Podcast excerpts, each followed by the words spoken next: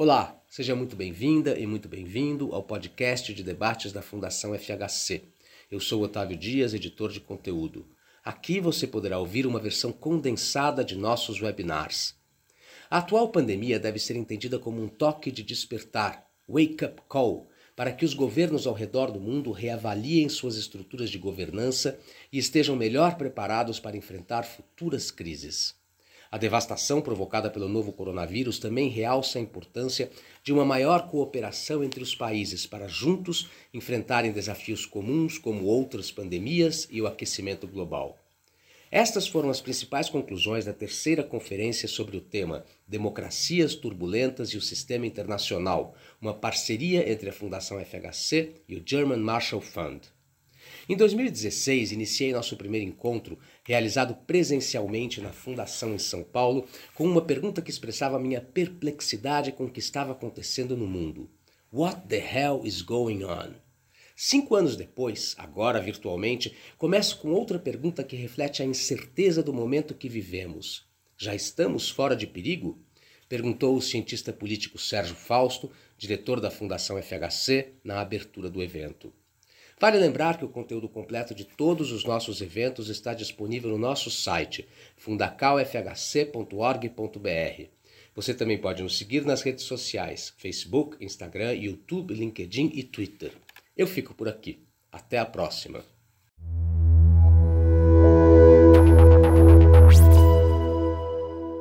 So the purpose of this uh, conference here is to to try to uh, charter this new territory, and hopefully to illuminate some paths forward uh, towards uh, a more cooperative, multilateral uh, global order, in which uh, democratic nation states prevail over authoritarian ones.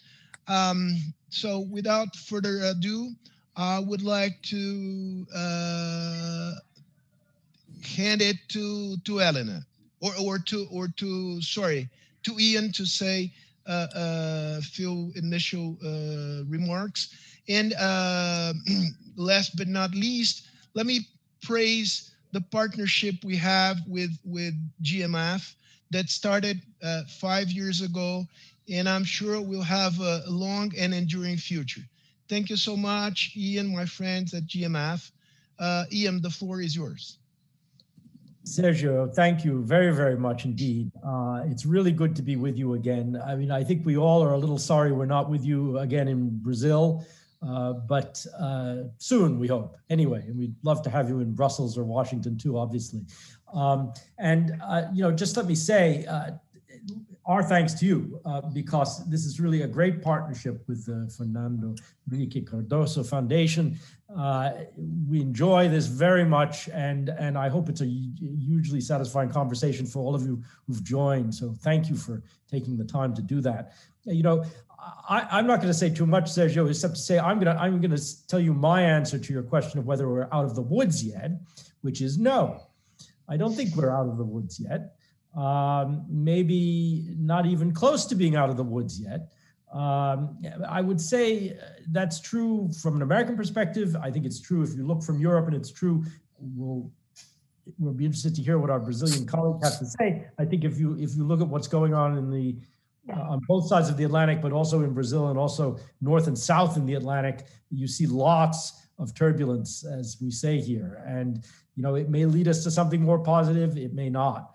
Um, we're going to discuss it uh, over two days. I think, you know, the other interesting point is that I think in some of our last conversations, we sort of took as a starting point the turbulence, the democratic turbulence, and tried to kind of project what that might mean for the international system.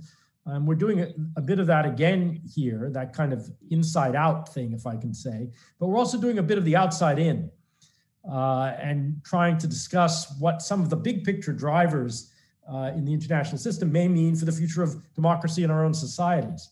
I mean, both of those ways of looking at this uh, this question are, are valid, and I think we're going to get to both of those over the next uh, two days. So many thanks again uh, to you, Sergio, to your whole team and colleagues, and to everyone who's joined us. And I really look forward to the conversation. We have great people uh, to lead us in that.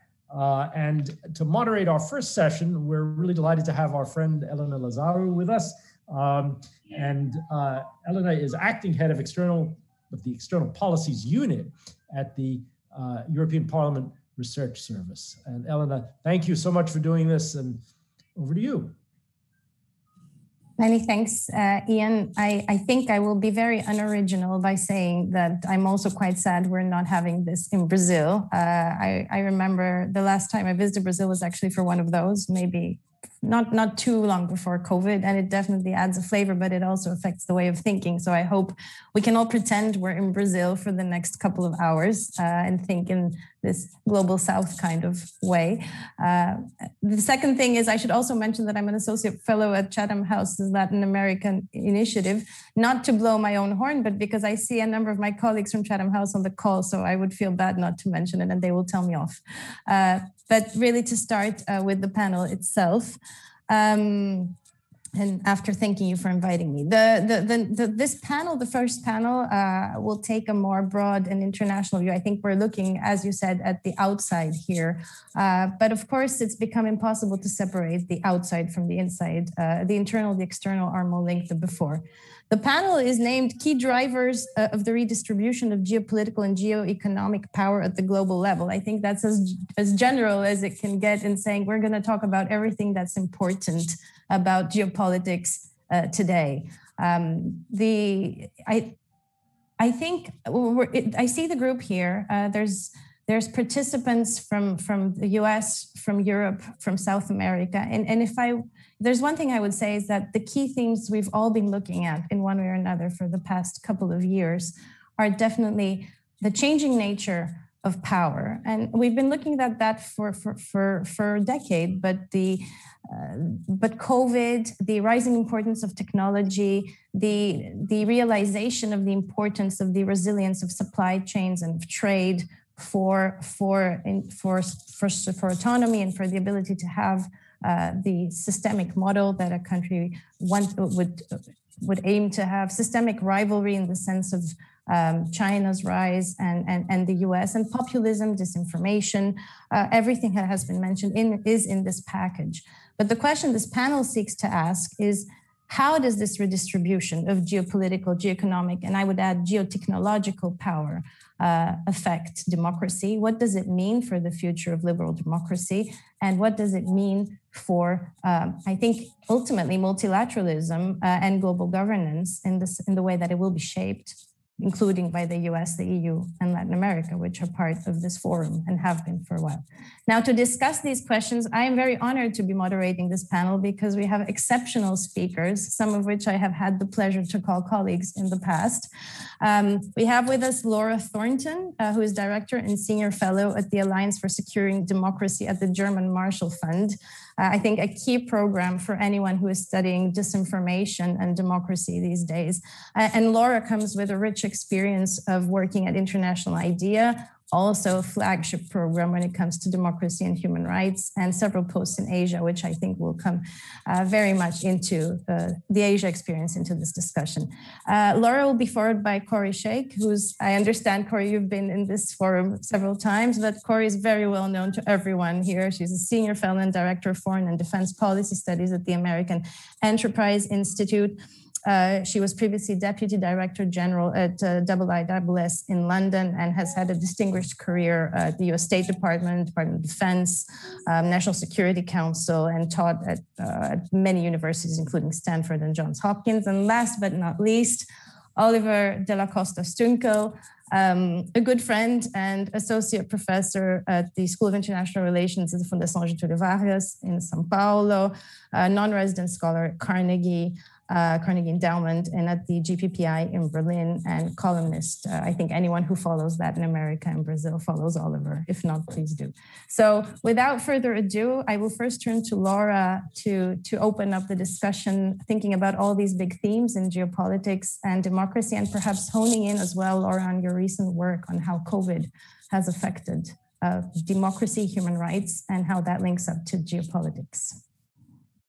Thank you so much, Elena. And um, I will also reiterate my desire to be in Brazil, a place I have never been, which is so traumatizing. And I'm just very jealous of hearing about these previous events, which unfortunately I missed. So this is my first turbulent democracy event. Um, and so thanks so much to GMF and uh, FHCC for organizing it and including me in the Alliance for Securing Democracy. Um, yeah, so as Elena said, I think it is a big subject, the future of democracy, emerging dynamics between powers. And I do think looking at crises is a useful lens. Um, and so I have spent a lot of time over the last year plus looking at COVID 19's relationship with democratic function, but more importantly, its implications as a driver for change. So basically, in, in the research I've done, both recently at the Alliance for Securing Democracy, but previously at International IDEA, I looked at sort of two main questions. Uh, first, what did the pandemic reveal about the quality and strength of liberal democracy as an effective governance structure, and how that contributed to shifting international dynamics and global narratives between democratic and authoritarian states? And then, secondly, what were the actual impacts of COVID responses on democratic function and human rights? And you know, what does that reveal about advancing liberal democracy and or rising authoritarianism going forward?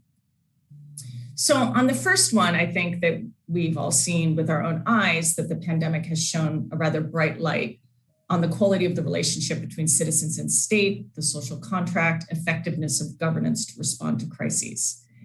And so this led to numerous players trying to divide this as a democracy non democracy dichotomy and fueling narratives around the international struggle between authoritarian and democratic models for global governance. Though, of course, as we know, authoritarianism and democracy is more of a spectrum rather than these two points. Um, so through our tracking at ASD on the Hamilton dashboard, we've seen that China, Russia, and Iran have used public diplomacy, propaganda, disinformation campaigns to portray their respective responses to the pandemic as superior to those of democracies. They emphasize the inability of democracies to quickly adopt the tough measures to address the virus, including restricting rights, weak healthcare systems of the United States, inefficiencies, inequalities in democracies. Um, and also, Chinese narratives have, in particular, recently amped up identifying the COVID epicenter to be at, you know, Fort Detrick in Maryland rather than oh, Wuhan. So I think this sort of narrative was somewhat effective because you saw repeated, you know, in numerous media outlets. This assumption that non or hybrid democracies are hindered by messy democratic checks or bureaucracy, and they don't have the obedient citizens to follow. Of course, this is swiftly countered by facts and successes of Taiwan and New Zealand and South Korea. But, you know, there were also evidence of well-established democracies crippled by incompetence and bureaucracy. So the truth is, and the research has shown that governance systems actually didn't necessarily affect outcomes in this battle. Another disappointment at the start of the crisis, of course, was the ineffectiveness of global institutions and bodies uh, to respond so with Brexit and Trump's vocal disdain, uh, there had been, you know, this weakening in our global democratic ecosystem for several years, and the crisis sort of revealed the catastrophic costs of, of isolationism and weak global cooperation. As, as many Italians can said at the beginning of the crisis, the EU's paralysis and abandonment uh, you know, hurt them. And then this has sort of come into play with vaccine distribution, uh, nations accusing one another of hoarding.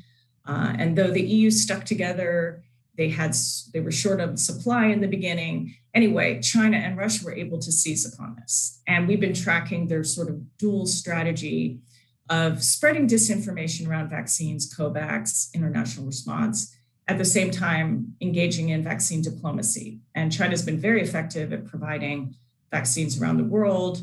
Russian information ops that we've been looking at have focused on the superiority of Sputnik 5, et cetera. So, in, in this regard, COVID really exacerbated this trajectory in the relationship between US, EU, China, Russia in the context of these this competing governance systems and the pandemic allowed them really to develop new information and tech operations around democracy narratives. So, on the second component of research, which I mostly did uh, with my great team at International IDEA, we looked specifically at the impact that measures of COVID had on democracy. And as you've rightly set up, Sergio, is that democracy was already backsliding prior to Corona. Countries were experiencing a rise in authoritarianism and far right populism. And a crisis, war or otherwise, you know, can and have result in executives pushing the envelope of their power. Uh, fear and the monster under the bed is the beloved elixir of wannabe authoritarians everywhere. And COVID was the perfect tactic. Um, it's important to note, though, that the adoption of very strict measures, including emergency powers, isn't undemocratic inherently. Um, representative democracy means electing leaders to make important life saving decisions, and it's a sign democracy is actually working. But it's really critical to distinguish that from a lot of unnecessary restrictions that took place that were unrelated or purely self-interested abuses of power. You know, Viktor Orban using Corona to trample on the rights of LGBTQ community. And also time is a factor. Um, how long the state was holding on to measures sort of past their expiration date.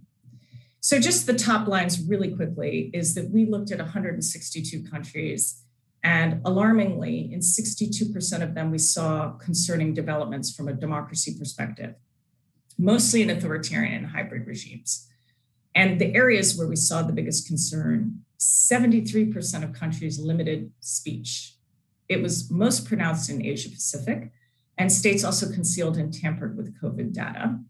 56% of countries restricted media integrity, including punitive measures against journalists. And 53% of countries used military, excessive police force, arbitrary arrests, and or contact tracing apps all posing various challenges to personal security. And of course, as we know, impact, half of the elections in 2020 were postponed. And the suspension of parliaments around the world really had a critical impact on oversight, and legislation was passed that otherwise would never have survived scrutiny. So, what does all this mean? What are the, you know, the longer term trends? Um, and to the question of the panel, like where does this lead us to a resurgence in liberal democracy or antagonistic blocks or, you know, diversity and cooperation? Um, in, at least in our research, the pandemic and the response to the pandemic really have put democracy under serious stress. It accelerated deterioration uh, in many places, exposing different trust deficits. And the lack of clear cooperation between states at the start uh, was alarming. And then, as I said, the exacerbation of this so called governance competition, attempts to shift power dynamics through lever- leveraging global pandemic failures and responses. Uh, President Xi recently used his keynote address to highlight the CCP's desire to set the tone for a global governance and promote its values on the world stage, highlighting COVID response. Um, and related, COVID provide the opportunity for enhanced authoritarian interference operations through disinfo, finance, economic coercion, and development aid, pointing out democracy's failure to deliver, deep polarization, unresponsive representative bodies, while simultaneously highlighting their successes and economic governance models. I don't want to end on a negative note. Um, I think there were positive uh, opportunities that arose. Uh, there was a lot of advancement in innovations in elections, for example, special voting arrangements in South Korea, digitalization of parliamentary communications. We saw mobilization and protest movements to defend democracy and push back against encroachment on rights. But I also think there's been a wake up call for countries to, you know, take a good look at their governance structures to prepare for the next crisis. And we've seen sort of crisis management tools being introduced in several places, which I can discuss and a recognition that this is a governance crisis as much as a health one. And so the response needs to be according. And it also, I think, there was a demonstrated case for democracy at that global international ecosystem level, um, that it must be prioritized, not secondary to economic and security interests, but part and partial to those interests. And I think we're hearing this more commonly in the halls of power, and hopefully events like Biden's summit will also echo this message. Um, but I think all in all, I mean, nationalism is certainly the biggest threat going forward. The pandemic is, just, there will be more crises to come. Uh, we have climate change as a major crisis affecting all of us, and it's global. It requires global coordination, cooperation, and support. And I, I, I think there's a, a recognition collectively that we're going to be affected by and rely on one another to dig in on the need for and prove the value of democratic coordinated world order. So I hope that, that this is an opportunity for the future, uh, even though the impacts of COVID have been, you know, quite damaging from a democracy perspective. But I'm happy to share more on that through the questions and answers. Thank you so much. Thank you, Laura. I think a lot of very important and sort of um, complex points to take away from there, starting from I your initial points on, on, on the uh, vaccine diplomacy and how that is reinforcing the, the, the power of, of geopolitical powers that are not necessarily liberal democratic powers, but at the same time, I got a sense near the end that you're saying the situation deteriorated, but the necessary wake up call is now there because there were trends that were a long time coming. And now perhaps there is that momentum there to perhaps address them, including on the multilateral level. Kori, I want to move to you to, to also hear your thoughts, but perhaps to also ask the question of the panel, but specifically in the way it is reflected in, in the U, in U.S. foreign policy of the previous and the current administration. In that, how is the how does it look from the U.S. this redistribution of geopolitical, geoeconomic power? How is the U.S. reacting, and what the vision is? Uh, please, the floor is yours. So I'm actually shocked that COVID hasn't had a much larger effect than it has. I mean, 600,000 Americans died in the last 18 months. Um, and the United States isn't the country that has been most affected, as I don't need to tell Brazilians. And yet, despite all of the negative trends that Laura rightly identifies, I'm actually shocked governments haven't been overthrown. Um, there hasn't been violence in the streets as a routine part of, of people's exasperation with government failures or uh, grief at their losses. It's actually really shocking to me that you can have this big a perturbation in the international order and it to have so marginal a set of effects um, on, on states and on power. Uh, so, to answer your question, Elena, the effects I think it had in the United States is I think it prevented Donald Trump's reelection um, by shutting down the economy and and I fear for my country what what the political effect would have been, as everybody on this call knows because of the conversation we had five years ago um, I really do fear for my country if President Trump had been reelected. And I do believe one major driver of uh, geopo- geopolitics was President Trump failing to be reelected. Um, and I do believe his handling of the COVID crisis and the economic consequences of the crisis um, genuinely did cause people to cause people to vote for um, uh, for now President Biden. I also think. Uh, I also think that uh, that in the U.S.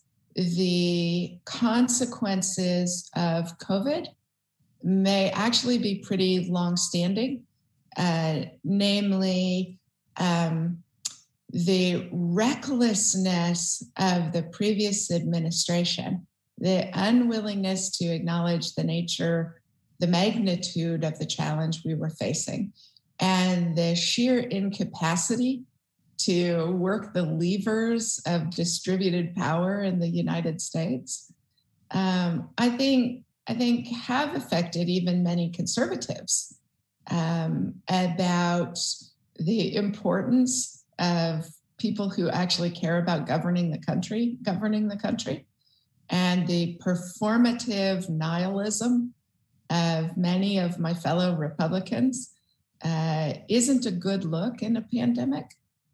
Um, so I I think you know the American political system. Uh, it's important to remember that the American political system was built by people who distrusted government. Um, and so all of the elaborate checks and balances, the management it takes in order to run the system um, have been highlighted, right? You see governors who've done better and worse. You see the immediate consequences in death rates. Um, and it remains to be seen whether the most truculent, right, governors who, the governor of Tennessee, for example, now preventing the vaccination of children, um, what that's going to mean electorally, uh, we don't yet know, um, but we know it at the national level. I don't think, though, to circle back to my original theme, I am genuinely surprised at how little an effect on, on geopolitics uh, COVID has had. Because it seems to me that even though there are going to be major effects of COVID, um, they don't appear to be effects on the most powerful states in the international order. You know, the dynamic between the United States and China uh, was well established before COVID, and COVID isn't the major thing driving it, nor does COVID appear to have had a major redistributive effect on power between the US and China. Right? What free societies are good at we're not good at having it right. We're good at getting it right. And I think that has played out in the pandemic, right? Russia and China thought they had a huge advantage at the start. Um, China, because it could uh, use its military as a non consensual test bed for its vaccine, they could forcibly uh, prevent people from leaving their homes in areas where outbreaks occurred. And they could control information pretty effectively domestically. Um, and, and in the big sloppiness of the United States and other Western societies, uh, you know, you still can't get Americans to get vaccines or to wear masks. A significant part of the population that is preventing us from reaching herd immunity. And the government is powerless to make it compulsory. It seems to me um, illustrative that businesses and school districts are what is going to get us to herd immunity.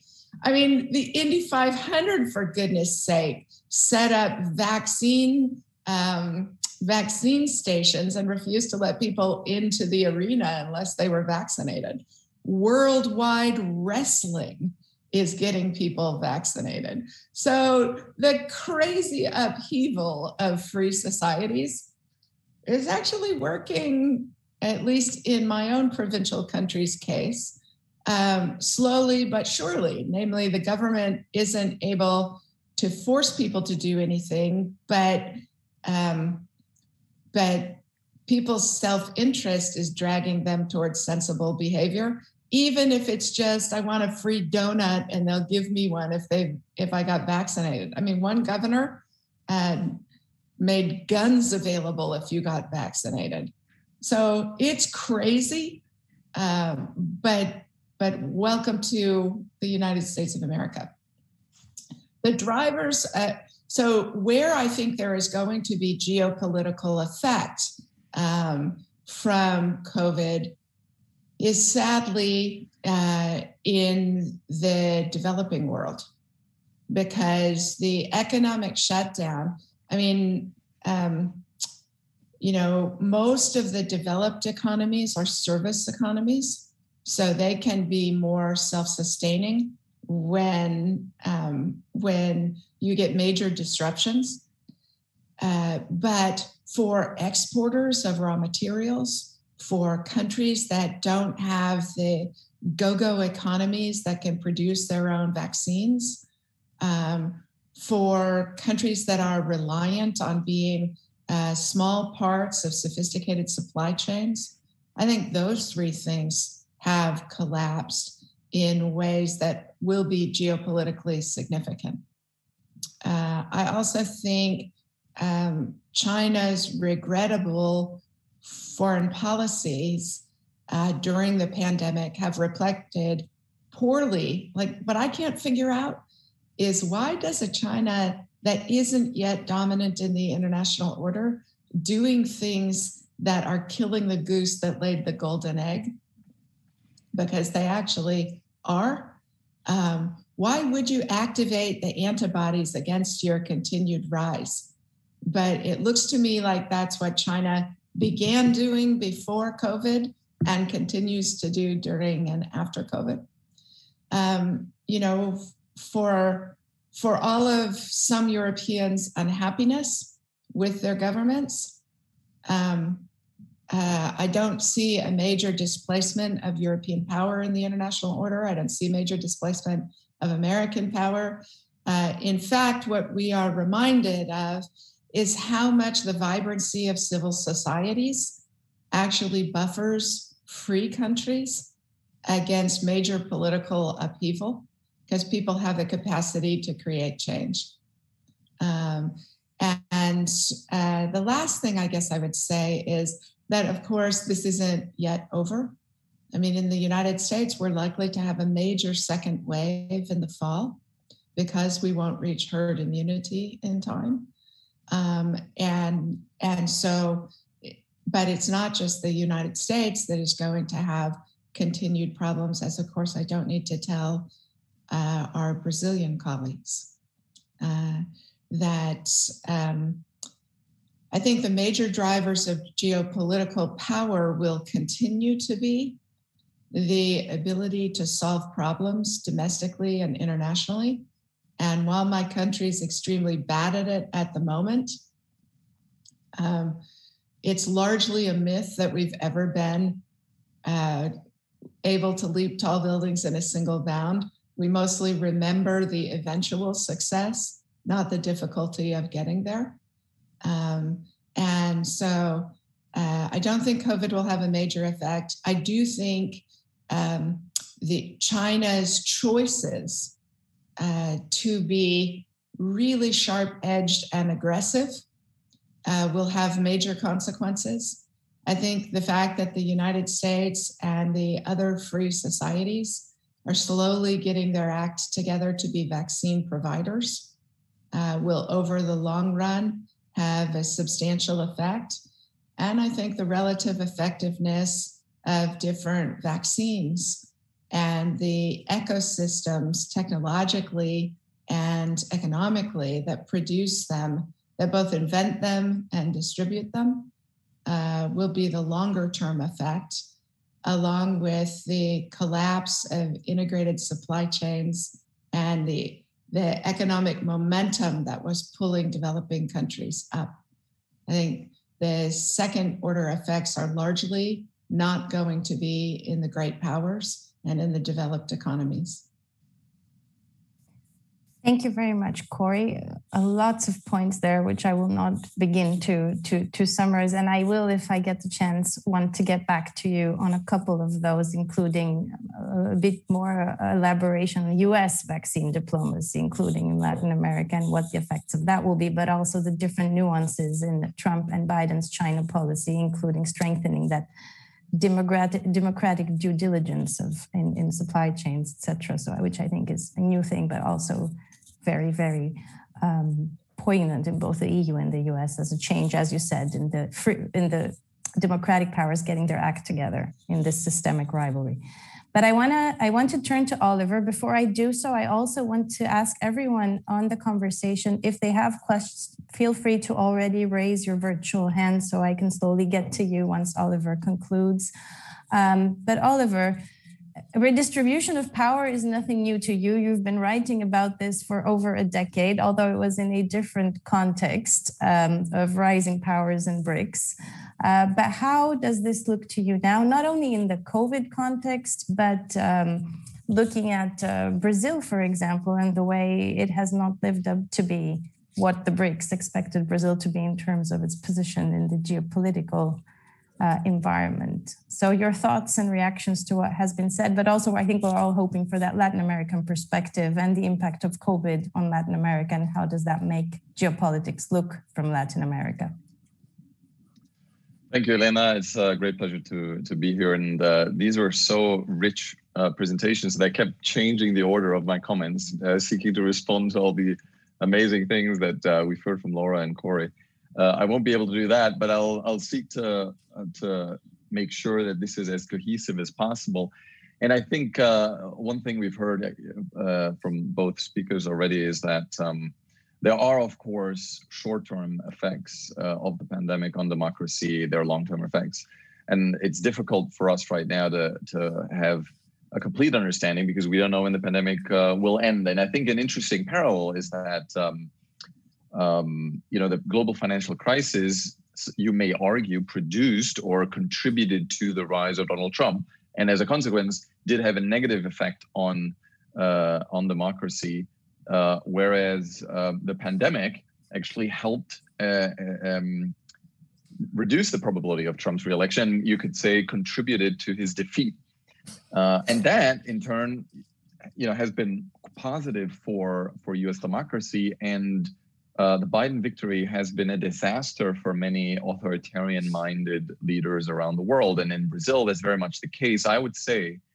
that the departure of Brazil's self professed anti globalist foreign minister and the environment minister, both extremely controversial, which have really contributed to the toxic uh, image that Brazil has today, are a fairly direct consequence of Brazil's need to adapt to a post Trump world because it could swim in the slipstream of Trump, where basically the entire international community was looking, was waking up every morning and saying, what is Trump tweeting?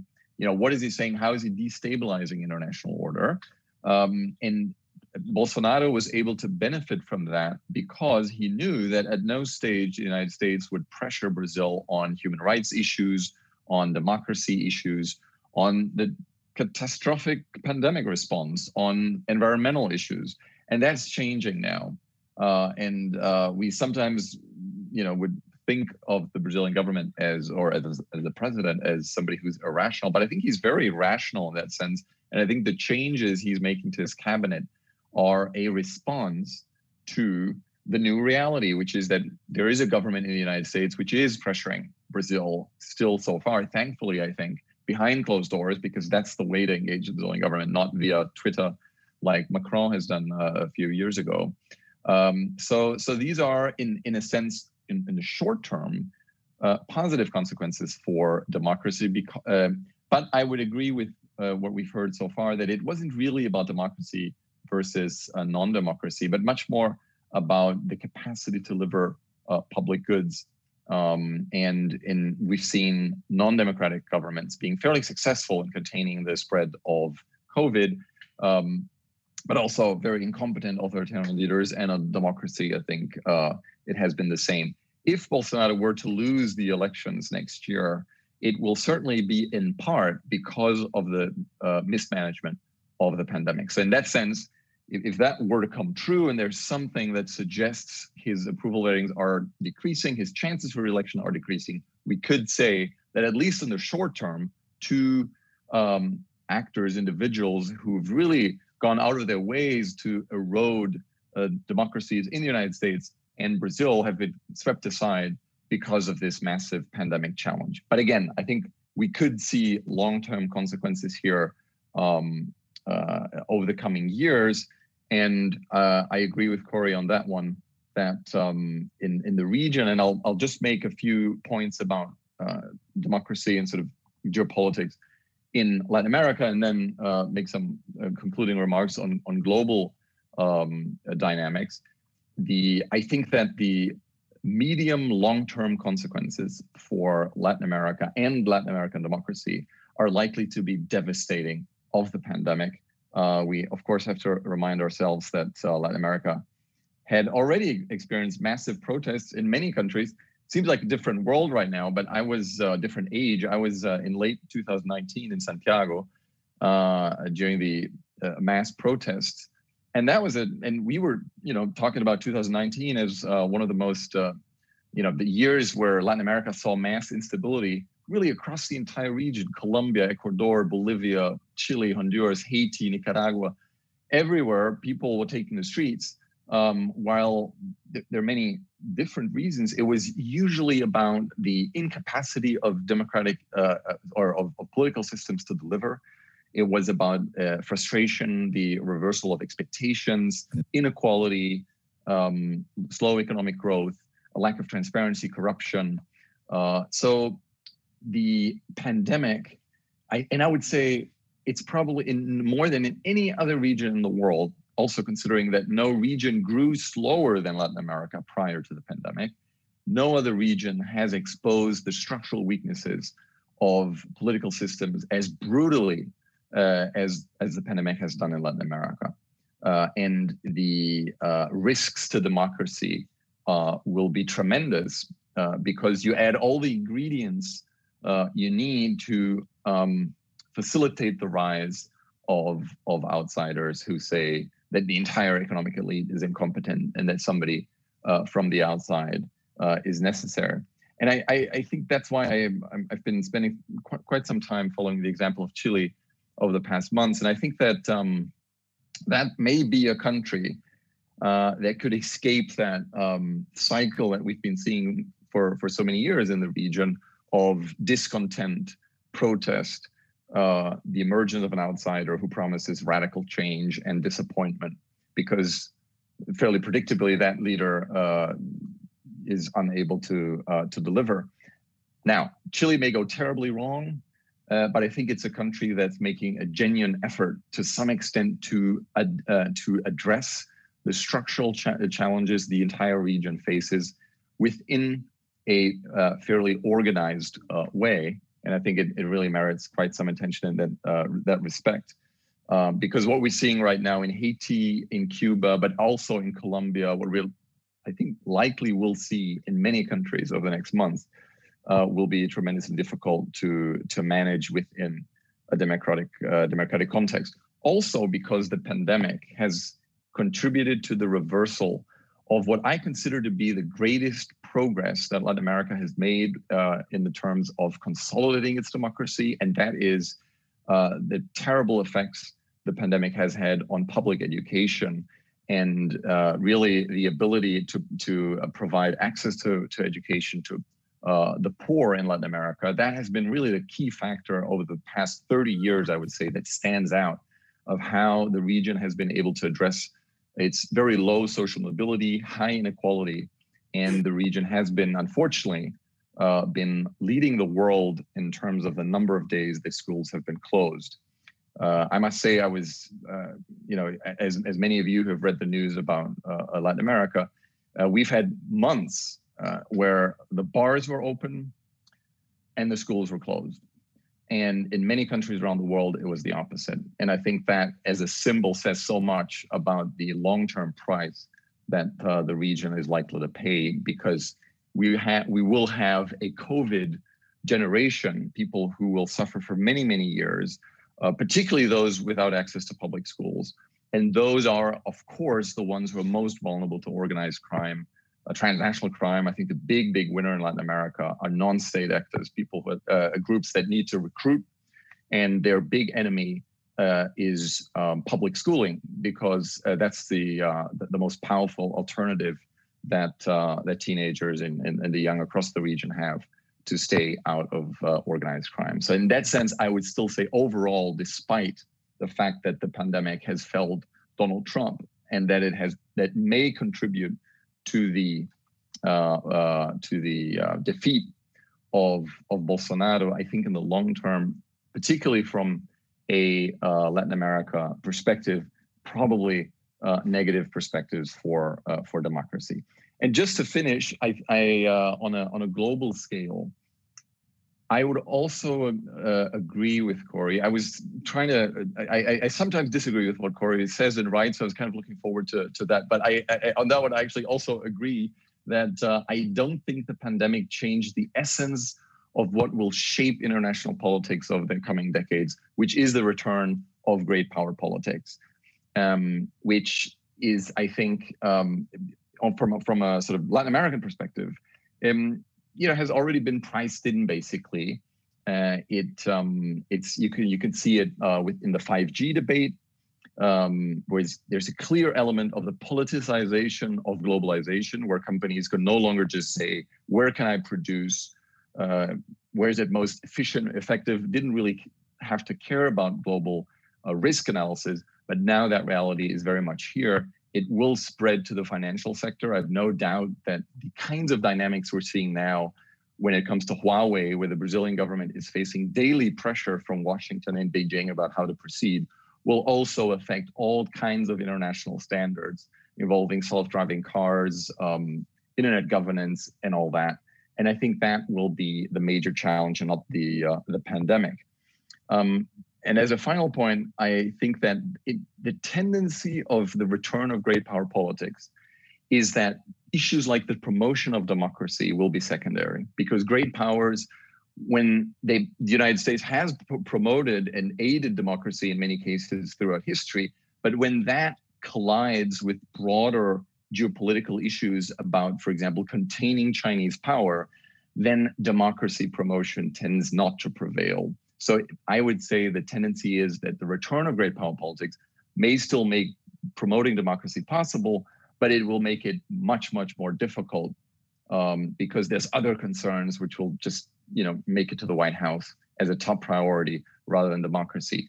But in some cases, competition can actually produce positive outcomes. And the vaccine diplomacy race is an example of that. China has saved, and again, I um, I was happy I, I, was happy not to have taken a Chinese vaccine, but I, it would be wrong to deny that China Chinese vaccine diplomacy has saved millions of lives in Latin or thousands of lives at least in, in, in Latin America. There were no alternatives. Uh, Latin Americans would have, of course, preferred to take, you know, Pfizer or Moderna or whatever, but they were not available. And it was clearly noted across the continent that China was exporting or selling uh, vaccines at a time when its own population had not been vaccinated. Of course, within within geopolitical, um, you know, objective in mind, uh, to fill the vacuum that was emerging in Latin America. The United States was slow to respond, is now finally responding. I think it's it's about even now. But um, I think without this great uh, power politics component, the United States may have been slower to address the uh, or to deal with the growing perception that China was winning the vaccine race in Latin America. Thank you.